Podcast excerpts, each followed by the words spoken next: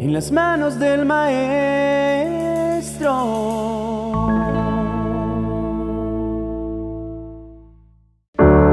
Amado hermano, qué alegría estar reunidos una vez más, recibiendo nuestro alimento diario, espiritual, a través de las enseñanzas de Jesús. Hoy es un día hermoso y por eso queremos celebrarlo con una poderosa oración contra todo síntoma de tristeza profunda y depresión. Hoy, en el nombre de Jesús, echaremos fuera de nuestras casas y de nuestras vidas todo espíritu de muerte que ha querido anidarse desde hace tiempo. La oración que vamos a hacer se encuentra en mi nuevo libro 40 oraciones y promesas para calmar la aflicción que ya está disponible en mi biblioteca virtual de amazon.com. Si ya lo tienes, ábrelo en la página 13 y sígueme con el corazón dispuesto a ser transformado por el poder de la oración. Dice, Amado Dios, te exalto y te adoro solo a ti. Te pido que extiendas tu mano sanadora sobre mí y sobre aquellos que sufren de depresión. Sé que tus ojos están siempre sobre nosotros y que conoces cada lágrima que derramamos. Te pido que me des consuelo y fuerza, pues estoy luchando contra la tristeza y la soledad. Que tu paz llene mi corazón y tu amor me envuelva en tu abrazo cálido. También te pido que me des la valentía para buscar ayuda y apoyo para que pueda encontrar el camino hacia la sanación y la recuperación. Padre Celestial, dame sabiduría y compasión para apoyar a mis seres queridos en su tiempo de necesidad. Permíteme ver tus ojos pues sé que allí encuentro libertad y amor para ayudar a todos los que están pasando por una situación como la que vivo hoy. Te pido todo esto en el nombre de Jesús, quien sufrió en la cruz por mis pecados y se llevó toda carga en mi vida. Amén y amén. Quisiera compartirte el versículo que corresponde a esta oración se encuentra una página antes y es una de las promesas que más han fortalecido mi corazón durante los tiempos de aflicción que he tenido que afrontar. Dice en Salmos capítulo 34, el verso 18, El Señor está cerca de los que tienen quebrantado el corazón. Él rescata a los de espíritu destrozado. ¿Sabes cuál es el factor más agobiante cuando estamos atravesando por tiempos de depresión? Es la soledad, amado hermano. De las cosas que más golpean el alma cuando pasamos por circunstancias difíciles es estar solo. Y eso el Señor ya lo sabía mucho antes de que vinieras al mundo. ¿Recuerdas cuando Él estaba a punto de ser entregado por Judas ante los soldados romanos? Las escrituras narran que siendo aún muy temprano, él se apartó a Getsemaní para orar, lleno de una profunda angustia. Pero él no fue completamente solo a aquel monte. Jesús tomó a Pedro, a Santiago y a Juan, tres hombres que habían demostrado amarle, y junto con ellos atravesó ese momento amargo de tristeza y aflicción. Te recuerdo esto porque en el versículo de hoy el Señor nos dice literalmente que Él está cerca de los que tienen quebrantado el corazón. ¿Y qué quiere decir esto? ¿Será que Dios no está con los que están alegres? No, Dios está con todos nosotros en todo momento. Lo que esto significa es que aunque Dios siempre está presente, estemos alegres o estemos deprimidos, él nos deja muy claro en el Salmo de hoy que se encuentra particularmente cerca, muy cerca de aquellos que tienen el corazón herido y quebrantado. Amado hermano, cuando pases por momentos en los que sientas que la tristeza está acabando contigo, porque te tiene apartado del mundo o postrado en una cama y sin ánimo de hacer absolutamente nada, recuerda que hoy Dios te ha dicho que justo en esos momentos de gran tribulación, Él está muy, muy cerca de ti. Tú no lo puedes ver, pero puedes estar seguro de que allí estará. A partir de hoy, la soledad ya no agravará tu crisis de depresión. Tal vez llegue la tristeza. Tal vez le llegue a ser muy difícil a tu cerebro segregar la dopamina necesaria para que estés contento. Pero algo sí sucederá en tu corazón desde este momento y es que rebosará de gozo ante la certeza de que en su momento de más angustia habrá un Dios amoroso acompañándole de cerca. Ahora te invito a que cierres los ojos e imagines una casa en remodelación, una casa familiar. No sé si alguna vez has estado en una, pero yo recuerdo que cuando era niño mi papá hizo muchos ajustes en la construcción de la casa donde vivimos. Recuerdo tener unos 11 o 12 años y ver la sala de mi casa convertida en un completo desorden.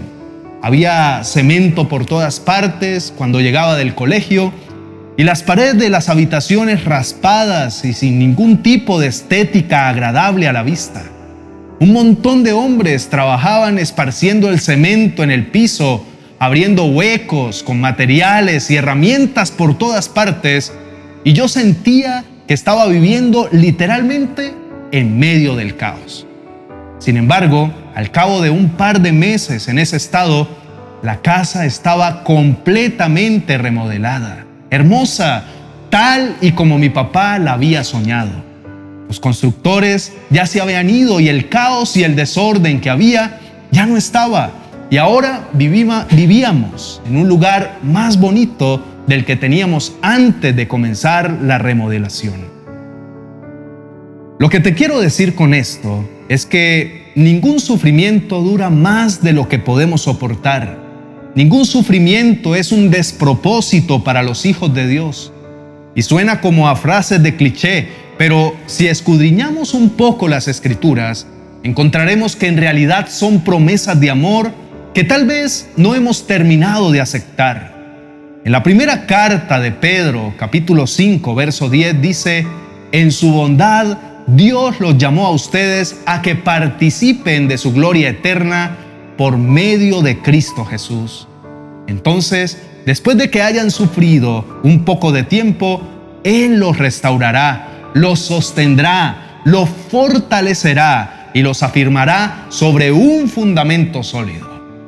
Si estás pasando por aflicciones, amado hermano, y te estás preguntando, ¿por qué? ¿Por qué, Señor, si te he servido con amor y todos los días escucho los devocionales del pastor Julio? ¿Por qué todo parece ser un caos? Yo quisiera anticiparme y responderte que es precisamente por eso, porque Dios empezó a orar en tu vida y en tu corazón. Ahora mismo lo ves todo como un caos, lo sientes así, como alguna vez yo veía mi casa en medio de la remodelación, un completo desorden desagradable, pero puedo asegurarte que hace parte del proceso. La remodelación de tu vida está a punto de ser revelada, así que no temas.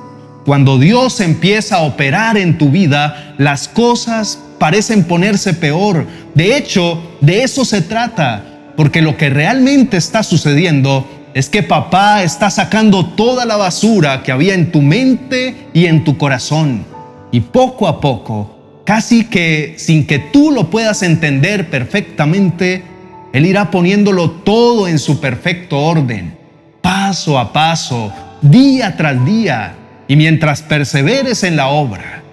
Ahora me pregunto, ¿Qué hubiera pasado si con mi papá nos hubiéramos abrumado por el desorden de la remodelación de nuestra casa y hubiéramos decidido suspender la obra, abandonar el proceso?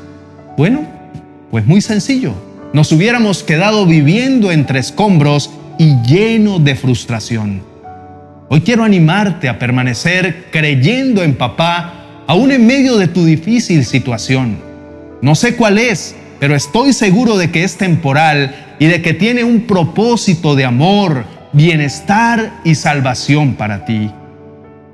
¿Qué tal si en este momento me acompañas a conversar un poco con el Señor?